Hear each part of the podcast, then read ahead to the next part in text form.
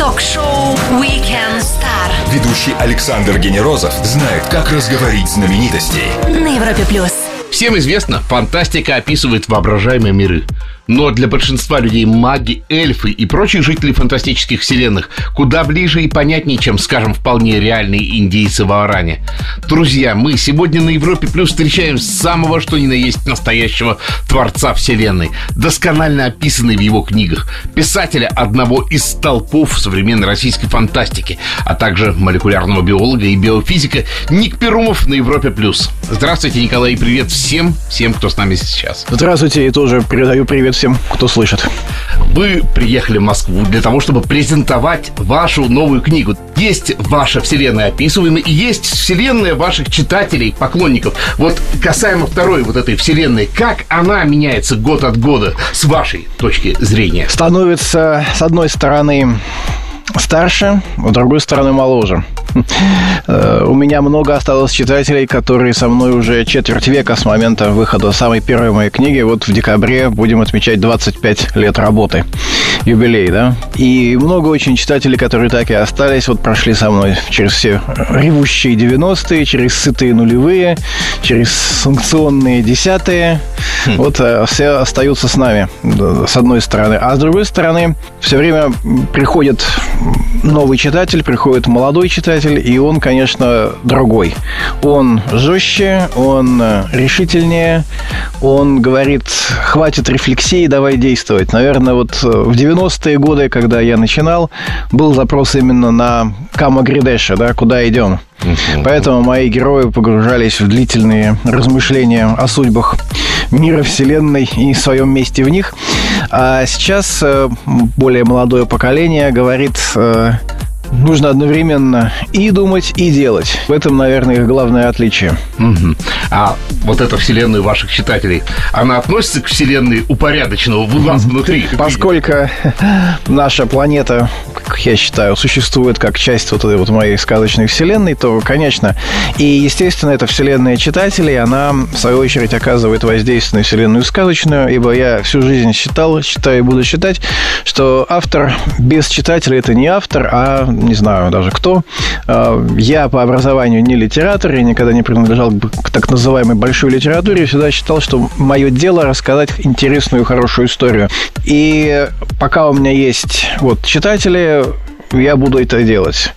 И читатель, как бы он во многом и еще и сам формирует вот эту вот вселенную именно своим ответом, своей реакцией на книги. А я очень далек от мысли, что, помните, как говорил Незнайка, не доросли не до моей музыки, да? Я, я считаю, что... Великая книга. Да, что автор, что читатель всегда, не то, что всегда прав, как покупатель, нет, он, э, его мысли всегда важны, и их игнорировать глубоко неправильно. Ваша новая книга носит название «Орел и дракон». Вы вместе с издательством «Эксмо» представили ее буквально вчера, если Да, да. в книжной ярмарке. По сути, это финальная часть вот этого метацикла Да. «Гибель богов». Финал – это обозначает завершение, все, конец.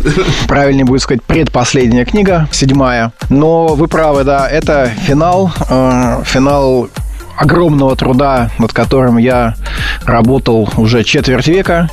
И действительно, большинство моих читателей, они как раз выросли вот на книгах этого метацикла, но никакая история не может тянуться бесконечно. Любой читатель от этого устанет. Ну, не боитесь попасть в тиски Конан Дойля, который воскрешал Шерлока? Ну, на самом деле, да, это вот как раз тот самый случай, когда э, автор сам не понял глубину и величие собственного гения. Я имею в виду Конан Дойля, конечно. Я считаю, что читателя надо слушать, и нужно к нему, если не, не идти у него на поводу, то во всяком случае принимать его мнение во внимание. Друзья, Ник Перумов сегодня гость шоу Weekend Star на Европе Плюс. Скоро продолжим. Стоит послушать. Ток-шоу Weekend Star Ведущий Александр Генерозов знает, как разговорить знаменитостей. на Европе плюс. На его счету не менее полусотни произведений, но он не почивает на лаврах, а презентует новую книгу «Орел и дракон» из серии «Гибель богов 2». Ник Перумов на Европе+. плюс.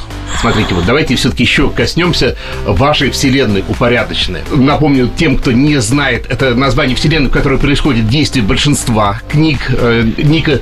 И она по существу вот на ваше восприятие, она действительно столь же безгранична, как и та, которую вот исследуют э, астрофизики, э, то, которую философы исследуют. Ну, как эм, физик по образованию, инженер-физик по образованию, могу сказать, что наша Вселенная, наблюдаемая Вселенная, не бесконечна. Да, есть горизонт событий, есть возраст Вселенной, есть ее примерный э, диаметр. И точно так же и со сказочной Вселенной. Ведь на самом деле она только называется сказочной, а я старался соответствовать в ней э, физическим законам, и просто я их облекал в такую Удобно сказочную, да, в сказочную форму. Ну, например, э, фиолетовое смещение, которым будет характеризоваться спектр дальних галактик. Я персонифицировал вот это вот сжатие, превратил его в мифологическое существо, которое у меня обитает. Оно, конечно, там страшное и довольно неприятное, поскольку пожирает ткань реальности, но оно с физической точки зрения абсолютно реальное, реалистично. То есть это просто олицетворение процесса. Возможно, так действовали античные греки, когда они да, наделяли, обожествляли и одушевляли э, силы природы. Смотрите, мы упоминали население фантастических книг, вот маги, эльфы, орки, гномы. А Почему, на ваш взгляд, именно вот эти существа из многообразия всего человеческого фольклора угу. получили признание? Вот это феномен Толкина все? Мне кажется, что да, что все-таки у нас э, в Советском Союзе, я не знаю почему, э, этой литературы не было. Были сказки советских писателей, ну и в лучшем случае это как у Губарева в «Королевстве кривых зеркал», да, там советский пионер, пионерка или пионерки попадали в, сказочное царство и наводили, как бы устраивали там социалистическую революцию. Ну, я очень примитивно и грубо сейчас излагаю. Конечно, э, слушатели со стажем меня поправят, но, тем не менее, это было, в общем, так. Э, и поэтому мы зачитывались, зачитывали до дыр «Волшебник изумрудного города» и Урфина Джуса Волковского. Это и, да, всего лишь адаптация. Да, который, ну, нет. сатиры, как казалось. Да, да, нет, это только «Волшебник». Все-таки Урфин Джус это уже оригинальная книга, поэтому она считается лучшей, пожалуй, в цикле. Но вот почему-то вот именно таких вот такой литературной сказки у нас не было. Разве что Шукшин напишет, да, третьих петухов, да, допустим. А вот да, в Англии, в английской литературе существовала очень давняя традиция именно вот этих вот мифологических существ, и Толкин, по сути дела, взял этот эпос, взял эти мифы и превратил их, облег их в литературную форму. Естественно, прекрасно и гениально. И у нас эта книга произвела эффект разорвавшейся бомбы и задала культурный тренд, закодировала вот это вот движение, и после этого как бы, знаете, как в шахматных фигурах. Угу. Вот как изобрели в Индии, если я не ошибаюсь, эту игру, вот так и остаются вот эти вот черные и белые фигуры, да, вот этот вот набор, это поле, но при этом до сих пор в эту игру играют, многообразие вариантов огромно, и шахматы даже и не думают умирать. В этом смысле я бы немножко уподобил вот именно фэнтези с гномами, гоблинами, драконами, которые есть отражение разных черт человеческой натуры, вот таким вот шахматом, литературным шахматом. Кто в этой ситуации? Один игрок и кто другой? Да, один автор, другой читатель. Другого игрока другого здесь быть не может. Другого не может быть. Напомню всем еще раз, говорим с Ником Перумовым, легендарным российским писателем-фантастом. Скоро продолжим на Европе+. плюс. Все, что вы хотели знать о звездах. Weekend Star на Европе плюс. Вселенная его книг называется упорядоченной, но не в ней одной живут герои нашего гостя. Тут и космические перелеты, и отличный стимпанковский Лондон. Ник Перумов на Европе плюс.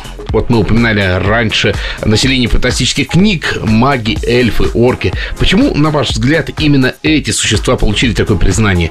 Тут феномен именно Толкина или были писатели, которых просто сейчас никто не помнит, и они писали приблизительно на ту же тему и, ну, не стали популярными? Да, вы знаете, было. Имена этих авторов я сейчас не буду перечислять. Ну, например, упомянул, скажем, Лорд Дансони, э, это рубеж 20 века.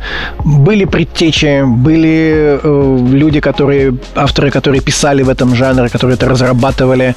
Поэтому, собственно говоря, вот первая книга Толкина «Хоббит», оно так вот хорошо легло и хорошо пошло. Это традиция английской литературы, ведь если мы посмотрим, у нас ведь тоже очень во многом наша детская литература – это что? Мэри Поппинс, Питер Пен, Винни-Пух – они очень классно русифицированы. Они русифицированы, да. Не воспринимаются все равно как...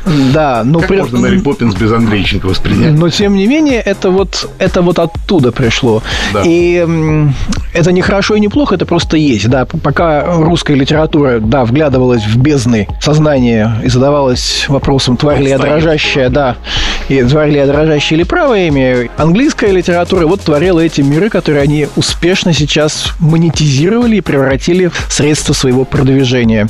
Поэтому у нас, да, вот Толкин, он был, естественно, это вершина пирамиды, он стоял тоже на, на плечах множества других, и вместе с ним были. После него породилось это просто колоссальный феномен этой литературы. Он, по сути дела, создал этот жанр, ну, примерно как Говард создал Конана Варвара, и понеслось. Сделаем паузу для отличной музыки, после чего нашему гостю предложим Блиц. Ник Перумов на Европе Плюс будет фантастически жарко. Звезды с доставкой на дом. Ток-шоу Weekend Star на Европе Плюс. Ник Перумов, а для олдскульных товарищей капитан Уртханг на Европе+. плюс. Время для Блица, короткие вопросы, ответы же принимаю абсолютно в любом формате. Вот ваш субъективный пьедестал мировой фантастики, кто на нем из авторов стоит с медалями и надписями на этих медалях всех времен и народов? Толкин, Стругацкий, Сапковский. Вот двоих-то я угадал. Дарите ли вы идеи книг э, коллегам по цеху или наоборот? Как, знаете, вот э, ревизор, известная история, да, да. подарил Гоголю. Честно, не припомню, но за свои идеи и за приоритет никогда не цеплялся и никогда даже не следил. Поэтому, может быть, что-то и пошло в люди.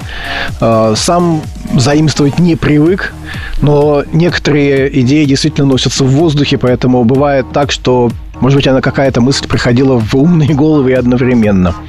Не с точки зрения астрофизики, а вот в вашем личном восприятии. Жизнь на Марсе, а если там ее нет, то жизнь во Вселенной, другая, кроме человеческой, существует? Бесспорно, как биолог, я могу сказать, что абсолютно точно. А, человечество в целом тупеет. Вот есть такая точка зрения, что... Элита стала менее заметна, поэтому кажется, что тупеет. На самом деле просто голос огромного количества тех, кто раньше, кого раньше слышно не было, стал благодаря интернету очень заметен. Интересная точка зрения. В один день с вами, то есть 21 ноября, родились такие люди, как Бьорк, Голди Хоун, Гарольд Ремис, Михаил Глузский. Mm. Вот кроме даты, на ваш взгляд, что-то объединяет вас всех? Я могу только сказать, что я всегда очень любил смотреть на игру Глузского, считал его великим актером, точнее, считаю его великим актером, актеры не умирают, да. А вот с остальными, наверное, все-таки нет. Такая фантастика мне не интересна, сказал Ник Перумов. Во-первых, мог ли сказать это Ник Перумов? Да, бесспорно. И осталось выяснить, про какую фантастику именно. Мне не интересна фантастика, которая э, пессимистична, которая говорит, все плохо, будет еще хуже. То есть э, дистопии, которые вот вроде, не знаю, э, уже избитого всеми копытами э, Олдоса Хаксли, все вот эти вот скотные дворы, 1984 и все прочее, вот я считаю, это э, при всей их мировой славе, вот я в данном случае, как тот прапорщик, да, иду не в ногу. А, синяя и красная таблетка, пилюли, как правильно назвать, те, которые не выбирал. Да, я понимаю матрица. Вот... Предлагаю вам выбор этот совершить. Это не совсем правильный вопрос, прежде всего потому, что мы, э, для нас это абстракция, это умственная игра, в то время как для Нео это была, действительно, был выбор между жизнью и смертью, в буквальном смысле слова. Мы не находимся в его положении, поэтому мы можем позволить себе играть. А, поэтому я бы сказал так, ни та, ни другая. То есть я просто не стал бы делать этот выбор. Принято. Ну и всем предлагаем отправиться в путешествие на машине времени. Просто то время и то место, где бы вам хотелось оказаться с какой-то целью. Там не обязательно всегда, а может навсегда. Абсолютно точно знаю, где мне бы хотелось оказаться. Январь 1837 года, Черная речка. А Иду. что, вы, вы бы там запустили альтернативную историю? Да, это вот именно, мне кажется, одна из тех немногих роковых событий, которые повлияли очень-очень-очень сильно на весь век 19 и век 20. Вот так легко и просто мы запустили вместе с Ником сейчас альтернативную историю, в которой Пушкин выживает на январской дуэли на Черной речке. Ник Перумов на Европе Плюс. Скоро продолжим. Стоит послушать. Ток-шоу Weekend Star. Звезды с доставкой на дом. На Европе Плюс. От фолиантов до электронных чернил, от английского романа до одноразового фикшена. Книга была с нами тысячи лет, но как она сможет измениться за десяток лет? Поговорим с автором, чьей фантазии возник мир упорядоченного. Ник Перумов на Европе+. плюс. Интересно говорить с Творцом Вселенной, вот нам не нужно искать э, бозон Хиггса, а можно просто спросить у вас, как зарождалась упорядоченная. Сначала вы придумали, а потом описали, или вы ее создавали по кирпичику из каждой книги? И так, и так будет верно самым первым, не знаю, кирпичом был э, то, от чего э, мы, я оттолкнулся. Все мы стоим, да, на плечах гигантов. И в данном случае... Блок, да, это у меня была статья, э, знаменитая статья астрофизика Козырева «Вечно молодая Вселенная». Он утверждал, что звезды не сжигают никакого горючего, ни ядерного, ни какого-то еще, а преобразуют время вот в энергию значит, тепла и света. Эта теория давным-давно подвергла, подвергнута справедливой критике и, можно сказать так, развенчана, а, но меня тогда захватил масштаб его вот именно такой поэтической фантазии, поэтического воображения. Да, представьте себе вечно молодая вселенная, бессмертные звезды, которые трансформируются, но не умирают, которые да, растут, развиваются, потом взрываются, потом сжимаются вновь и оживают снова и снова живут, и так без конца. И вот, это вот, вот этот вот образ, не сколько научный, сколько поэтический, он со мной остался навсегда. Это действительно вот тот цементный блок, от которого я оттолкнулся. И моя э, вселенная упорядочена, она развивалась вместе с книгами, в чем-то менялась, что-то уходило, что-то приходило, э, ну, как всякий живой организм таком случае рождается конкретная книга. Э, вот все равно должен с самого начала э, быть понятен полностью сюжетный ход. Или вот есть какое-то зерно, от которого вот начало расти, и не обязательно вот оно линейно от начала к концу. Есть зерно, есть какая-то картинка, которую вы видите, и от которой начинаете раскручивать свою историю. Самое главное, это именно история, э, которую я рассказываю. И она в течение книги может меняться, сюжет может э, обратиться чуть ли не в полную свою противоположность. Герои могут делать то, что вы от них никак не ожидаете, поскольку логика характера, она сильнее произвола автора. И когда автор насилует вот именно логику характера, это сразу же видно, это портит книгу. Вы долгое время совмещали писательскую работу с научной. И, во-первых, правильная ли у меня информация, что вы в том числе и молекулярный биолог? Да, правильно. Это по образованию я инженер-физик, специализация биофизика. Занимался молекулярной биологией, клинической иммунологией, молекулярной, угу. в молекулярном приложении. Я просто с какой еще точки зрения хотел расспросить вас. А, вот во времена, когда все шарахаются от слово ГМО, когда боятся исследовать свою природу, боятся роботов, биороботов, не, не имея ни малейшего представления, в общем, угу. что такое, не знаю, в конце концов, клонирование, да, ну, да. да? Кто, кто знает вот из тех, кто боится? Ну да, термин... И вот э, не кажется ли вам, что это своеобразный предохранительный клапан человечества? То, что вы сказали, это очень действительно интересная теория, как коллективное бессознательное, действие через вот такие вот, на самом, на, на первый взгляд, такие мракобесные, в кавычках, механизмы, действительно говорит нам осторожнее, не перегните палку, подождите, исследуйте это как следует. И хотя, допустим, тоже GMO, генетически модифицированные организмы, это вроде как благ, абсолютно благая цель, да, там, ну, подумаешь, о клонировании, ведь клонированием занимаются много-много лет, и это изначально означает отнюдь не овечек Долли и не воспроизведение организмов. Сделаем паузу для отличных треков и продолжим Weekend Star с Ником Перумовым на Европе+. плюс. Ток-шоу Weekend Star. Все, что вы хотели знать о звездах на Европе+. плюс. Вспомните свой самый эпичный литературный опус. Скорее всего, это будет ваша дипломная работа, ну или сочинение «Как я провел лето». На Европе Плюс писатель, создавший более полусотни отличных книг и создатель сложнейшей вселенной «Упорядочные» Ник Перумов. Посмотрите, а, писатель-фантаст. Нету ли какой-то вот надзадачи такой морализаторской в обществе э, лишенном догм? Ну, конечно, никто нас не лишил догм, но вроде бы как мы их, э, от них избавились. И в этой ситуации вот, ну, по крайней мере, те же Стругацкие, почему-то uh-huh. лезут в голову, да, они действительно давали определенные морально-этические опоры э, человеку, который вот ни на что другое не опирается. Э, Стругацкие, конечно, работали в абсолютно другой среде, и у них э, все-таки очень заметно вот это вот неприятие действительности, от которой они пытались уйти, как пытались сформулировать какие-то моральные догмы, э, новые, я бы сказал. Но в основном это догмы «не навреди» именно.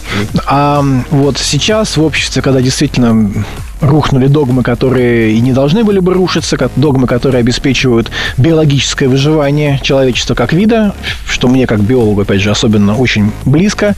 Может быть, фантастика действительно служит таким ограничительным каким-то э, предохранительным клапаном. Э, ну, действительно, она предупреждала, но вот я, как я сказал, я не люблю э, дистопии, я не люблю антиутопии, потому что в основном это, когда люди ломятся, авторы ломятся в открытую дверь и говорят, что, ну, условно, газовые камеры концлагеря – это плохо. Да мы и знаем, что это плохо, да, это мы уже знали без всякой фантастики. А когда идет просто вот запугивание, да, вот тем, тем что мы не очень там понимаем, когда говорят, что неведомое – это плохо.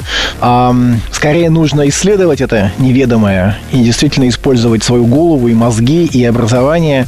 Но, к сожалению, вот сейчас наступила эра сериалов и эра такой серьезной научной фантастики, которая была длилась где-то с 50-х по 90-е, она закончилась, к сожалению. А с фантастикой не заканчивается сам жанр книги? Теоретически возможно все, да, то есть любые жанры хороши, кроме скучного, но все-таки способность рассказать историю, она достаточно ограничена. Не, далеко все-таки не все владеют вот этой вот способностью рассказывать историю, которая будет интересна многим. С каждым может случиться интересный случай, каждый может рассказать интересную, забавную, страшную, не знаю, поучительную байку, но делать это постоянно, вот тут уже, конечно, несколько сложнее.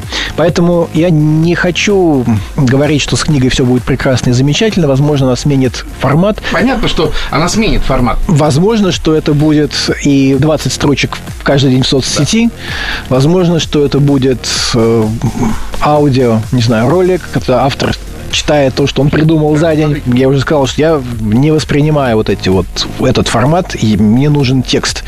И я абсолютно уверен, что такие люди, как я, мне подобные, это не олдтаймеры, как там мы с вами, они, может быть, по молодости кто-то и любит играть в эту игру, но потом ты все равно приходишь к осознанию, что текст ты творишь сам, даже читая чужой текст, ты все равно для себя его творишь сам, а видео это то, что, как я сказал, за, за тебя разжевали и вложили тебе в голову. Ник Перумов на Европе Плюс, Орел и Дракон в продаже уже со вчерашнего дня. Скоро продолжим на Европе Плюс.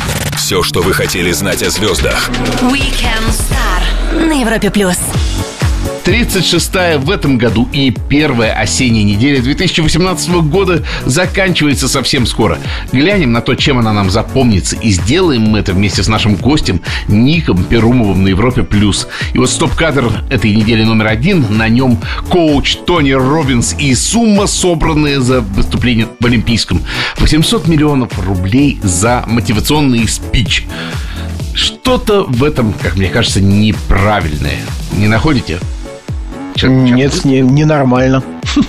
То есть так, я бы сказал, каждый делает бизнес, как он может. Если у человека есть продукт, который он смог продать... Робинсу, вопрос да, к тем, кто пришел. Вопрос к тем, кто пришел. Я, честно, не знаю, какая нужна мотивация, и в жизни я никаких мотивационных спикеров не слушал, не слушаю и слушать не буду. Слава богу, мне хватает своей внутренней мотивации. Ну, очевидно, это какие-то костыли, наверное, да, которые кому-то нужны. И если эти костыли кому-то помогли, то э, мастер, который их сделал, очевидно, совершил благое дело. Вот, хотя я, меня это вызывает только грустное удивление, что такому количеству людей потребовалось э, выслушивать э, какие-то мотивации, не знаю, мотивация к чему хотя бы там, чего, чего на что он мотивировал. Стоп-кадр номер два, и на нем наш или не совсем наш, или совсем не наш шорт-трекист Виктор Ан прощается с Россией, завершив на не очень, конечно, веселой ноте свою спортивную карьеру. Вот у меня царапает не то, что с карьерой у него какие-то дела пошли, а то, что вот можно просто взять гражданство, поменять его, когда нужно для карьеры, и потом пять уехать и с другим уже гражданством. Я что-то, может, не понимаю, Николай. Для нас, бесспорно, для нас с вами, да, для нас... Мы имперцы просто. Мы, э, нет, мы русские люди, для нас верность э, действительно флагу и почве, где бы мы ни жили, остается при неприходящей ценностью. А для людей, которые, вот, тем более для профессионального атлета, это не более чем инструмент, который абсолютно ничего не значит для него, э, как говорится, ничего личного, просто бизнес. Стоп-кадр номер три, на нем российские космонавты, которые не стали слушать начальника экспедиции на МКС, обязанность которого сейчас выполняет американский астронавт, а взяли просто и сами починили э, корабль «Союз», э, с которого утекал воздух сквозь микроскопическое отверстие. И вот как-то мне в этом видится тень сложных отношений. Вы, как писатель, смогли бы вот из этой микроистории с микроотверстием, сквозь которое утекал воздух, прокачать хороший сюжет? Ну, бесспорно. Как писатель, как писатель я бы легко раскрутил это в конфликт, э, вплоть до рукоприкладства и так далее. Хотя рукоприкладство в невесомости, как мы понимаем, весьма э, проблематично. Ваш прогноз. Останется это вот какой-то любопытной такой вот тенью, что ли, с которым... Ну, я хочу в это верить, что это останется именно инцидентом, но боюсь, что это только первая ласточка. Вспоминали уходящую неделю с писателем-фантастом Ником Перумовым. Скоро продолжим на Европе Плюс. Стоит послушать. Звезды с доставкой на дом. Ток-шоу Weekend Star на Европе Плюс. Фантастика, книги и воскресные посиделки с Ником Перумовым на Европе+. плюс. Вопрос из нашей группы одноклассников. Алексей спрашивает, где, кроме Москвы, можно вас встретить, чтобы подписать книгу. Ну вот только что отработали мы московскую книжную ярмарку, а в понедельник, э, уже 10 числа, 10 сентября в 19.00 в Питере, в родном моем городе, в Петербурге, в Буквоеде э, на Невском в 19.00 я буду представлять свою новую книгу «Орел и дракон». А, книга выходит в бумажном виде. Как скоро она появится в электронном? В любом да, через месяц примерно она появится в электронном виде, потому что, к сожалению, нужно отбивать деньги, нужно продавать тираж, а пираты не дремлют каково ваше воззрение на эту проблему? Конечно же, как писатель, наверное, для вас... Ну, это, это просто, да, оно просто убивает вообще весь наш писательский бизнес. Вот, и... никакого тут романтического флера в итоге? Нет, романтического флера нет. Это обычные, достаточно, достаточно циничные дельцы, которые зарабатывают на рекламе, на трафике, просто вот воруя чужой контент и выставляя его как бы, да, там, от себя.